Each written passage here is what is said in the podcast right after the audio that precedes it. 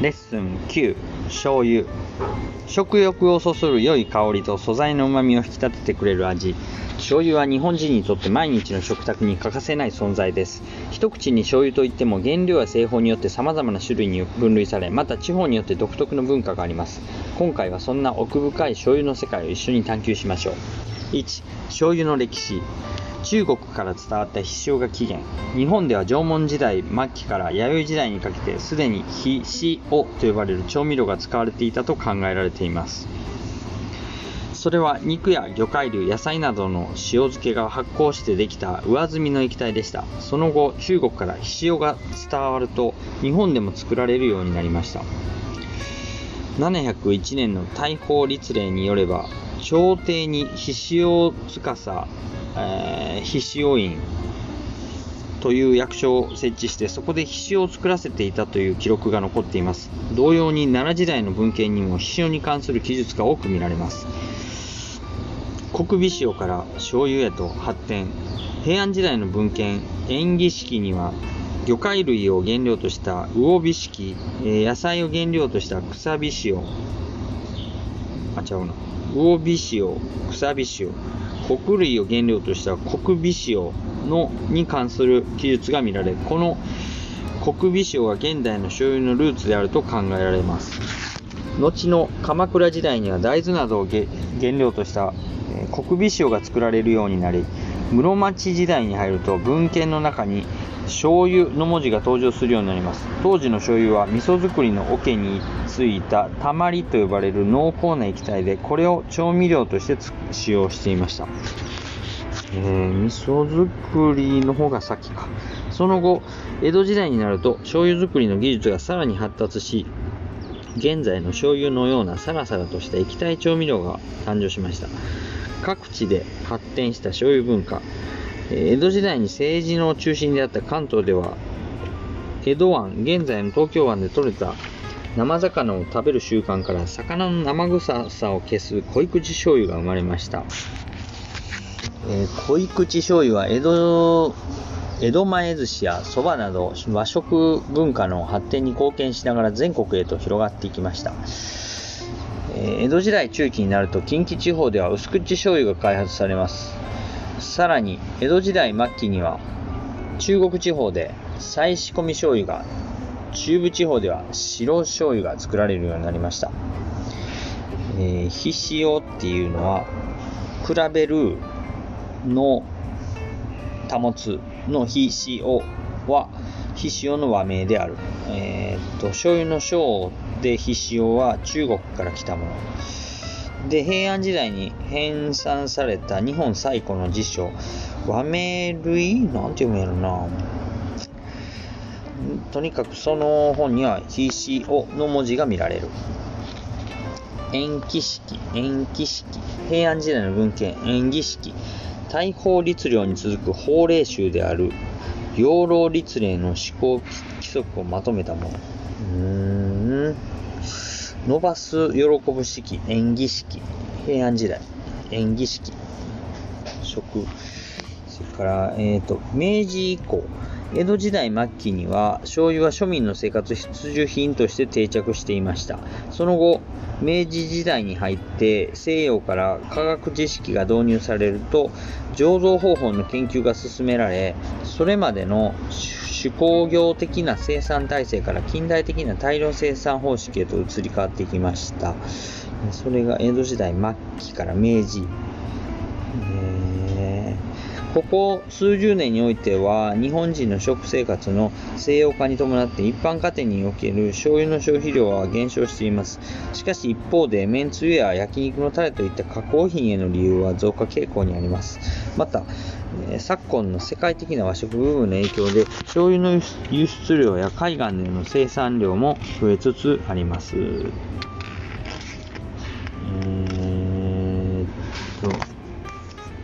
醤油の種類醤油の種類、分類は、えー、JAS、JAS、日本農林、農林企画、日本農林企画の JAS では、原料や製造方法などによって醤油を5つの、えー、分類、5つに分類しています。濃口醤油濃い口醤油は関東を中心に全国で広く使われている醤油で国内の消費量全体の80%を占めています。原料には大豆と小麦をほぼ同量ずつ使用します。色は澄んだ。赤色で醤油独特の香りが強く煮物や焼き物をはじめ、えー、刺身用の漬け醤油や麺類のつゆなどあらゆる料理に広く使われています。濃い口醤油。次は、えー、これは何？えー、薄口の方やね淡い淡い方えー、っと濃い口醤油より色が薄く黄色みの強い橙色をしています。関西地方を中心として京都の懐石料料理などに使用されています。淡い色をするために塩分濃度の高い食塩水で仕込み熟成期間を短くすると。また味をまろやかに整える整えるために米麹の甘酒を加えるのも特徴。米麹の甘酒を加えるへえ。なるほど。醤油、えー、甘口醤油。たまり醤油。愛知県などを中心、中中部地方を中心に作られるたまり醤油は濃厚で旨味が強く醤油の原型とも言われます。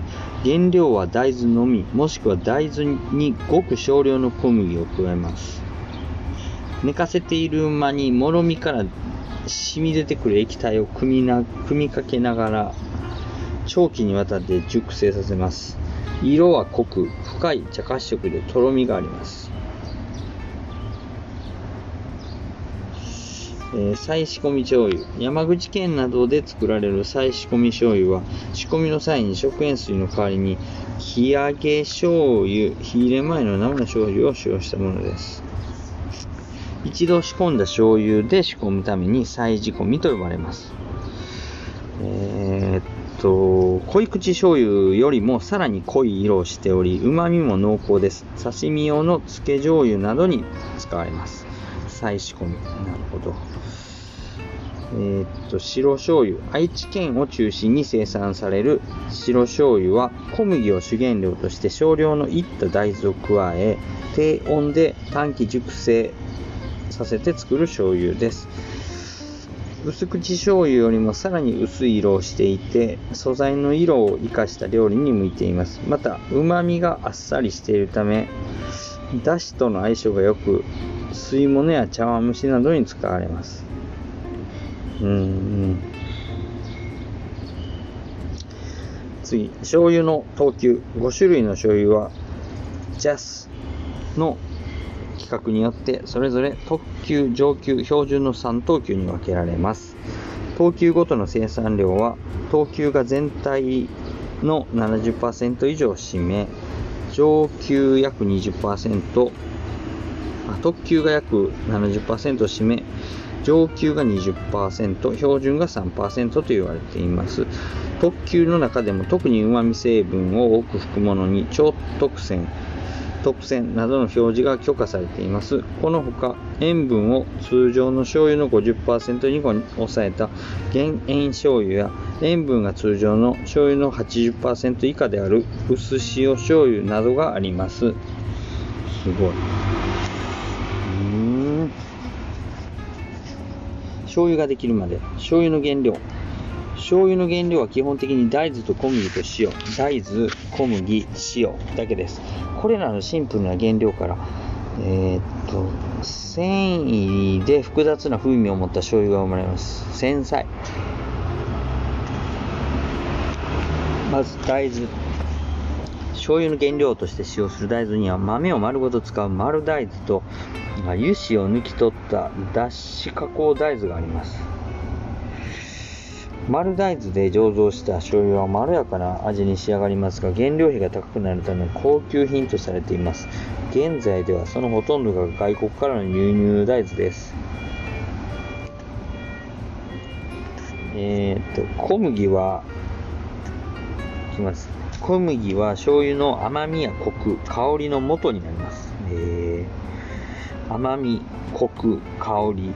醤油の風味や色合いは大豆と小麦の分量の比率によって決まります。醤油醸造用には小麦タンパク質が豊富な外国産小麦が多く使われています。また小麦の他に米大豆鳩麦などの穀類が使われるようになります。使われることもあります。塩。仕込みの際に加えられる食塩水は腐敗菌の繁殖を防いで長期保存を可能にするとともに、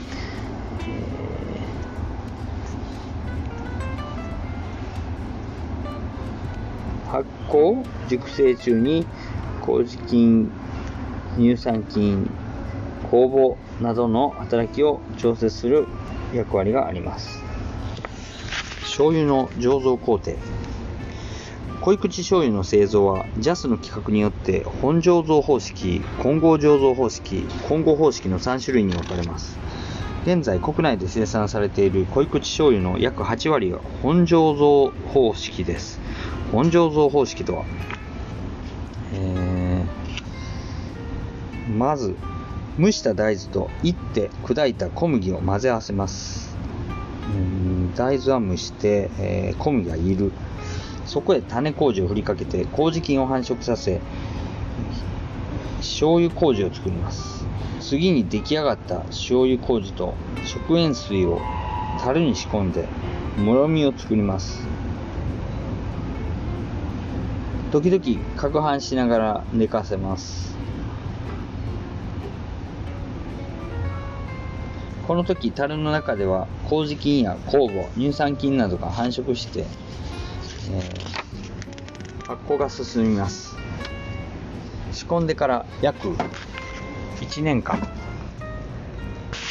かけて熟成させることによりアルコールや有機酸が生成され独特の風味を持つ醤油が完成します。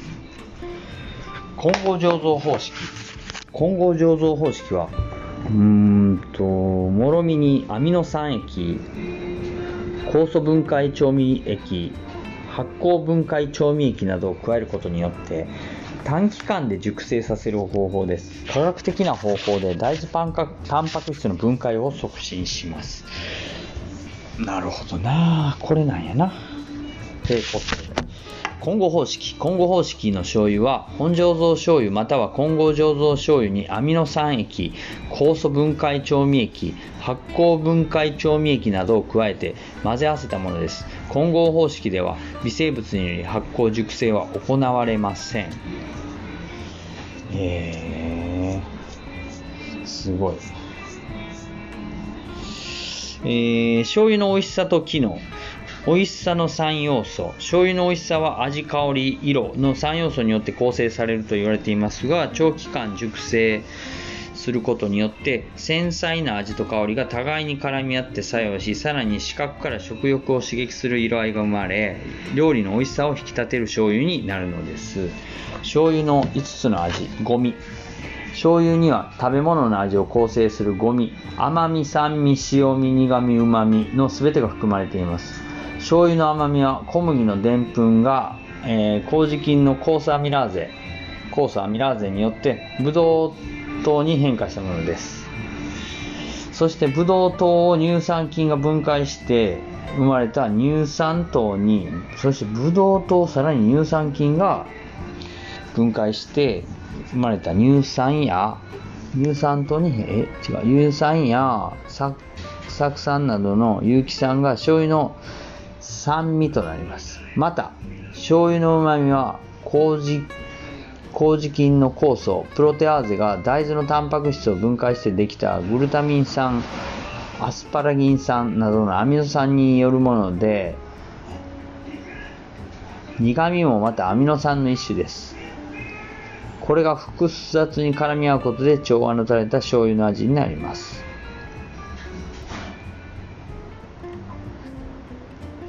ごいね、醤油も味噌も。えー、っと、甘みはブドウ糖、酸味は乳酸、酢酸、塩味は原料の塩、苦味はアミノ酸、うまみはグルタミン酸、アスパラギン酸。この5つの味で構成されているのが醤油。醤油の調理効果。醤油はそのものの味が美味しくいただ美味しいだけでなく料理に使うことで次のような効果を得ることができます。うまみの相乗効果。醤油のうまみ成分の中心はグルタミン酸です。グルタミン酸は鰹節などに含まれるイノシン酸や椎茸に含まれるグアニル酸などのうまみ成分と合わさることでうまみをより強く感じさせる効果があります。これをうまみの相乗効果と言います。次甘みを引き立てる。スイカに少量の塩をかけると甘みが甘みがよより引き立つように2種類以上の味を合わせ合わせるとどちらか一方あるいは両方の味が強く感じられることがあります。このような現象を味の対比効果と言います。対比効果対比甘いと塩辛い。例えば甘い煮豆やアイスクリームなどに醤油を一滴垂らすことで甘みを一層引き立てることができます。なるほど。塩味を和らげる、えー、醤油に含まれる乳酸などの有機酸には塩味を抑える働きがあります。例えば塩辛い漬物に醤油を垂らすと味がまろやかに感じられることがあります。このように2種類以上の味を混ぜた時にどちらか一方あるいは両方の味が弱く感じられる現象を味の抑制効果と言います。相乗効果や対比効果や抑制効果醤油の香り。醤油の方向で、えー、複雑な香りはバラやリンゴウイスキーなど300種類以上もの、えー、香り成分から構成されていると言われます、えー、これらの香気成分は醤油が熟成する際に酵母や乳酸菌が原料の小麦にも小麦に含まれる糖を分解して作り出されたアルコールや有機酸です、えー、中でも酵母から生まれる生成される HEMF という成分は醤油独特のカラメルのような香りを特徴づけています。ヒドロキシエルヒドロキシエチルメチルフラノンの略 HEMF また、えー、焼き鳥。え？どこどこどこまた焼き鳥やうなぎのかば焼きなど醤油だれを使った料理では食欲を刺激する香りが発生します。これは加熱することによって醤油に含まれるアミノ酸と砂糖やみりんに含まれる糖とがアミノカルボニル反応を起こしメラノイジンメラノイジン、メラノイジン、メラノイジンという色素と同様同時に HDMF という焦がした砂糖のような香りを生成するためです。はあ。HEMF は香り、HE は香り、いい香り。で、HDMF、こっちも香りやな。こという焦がした砂糖。あ、こっちはちょっとカラメル、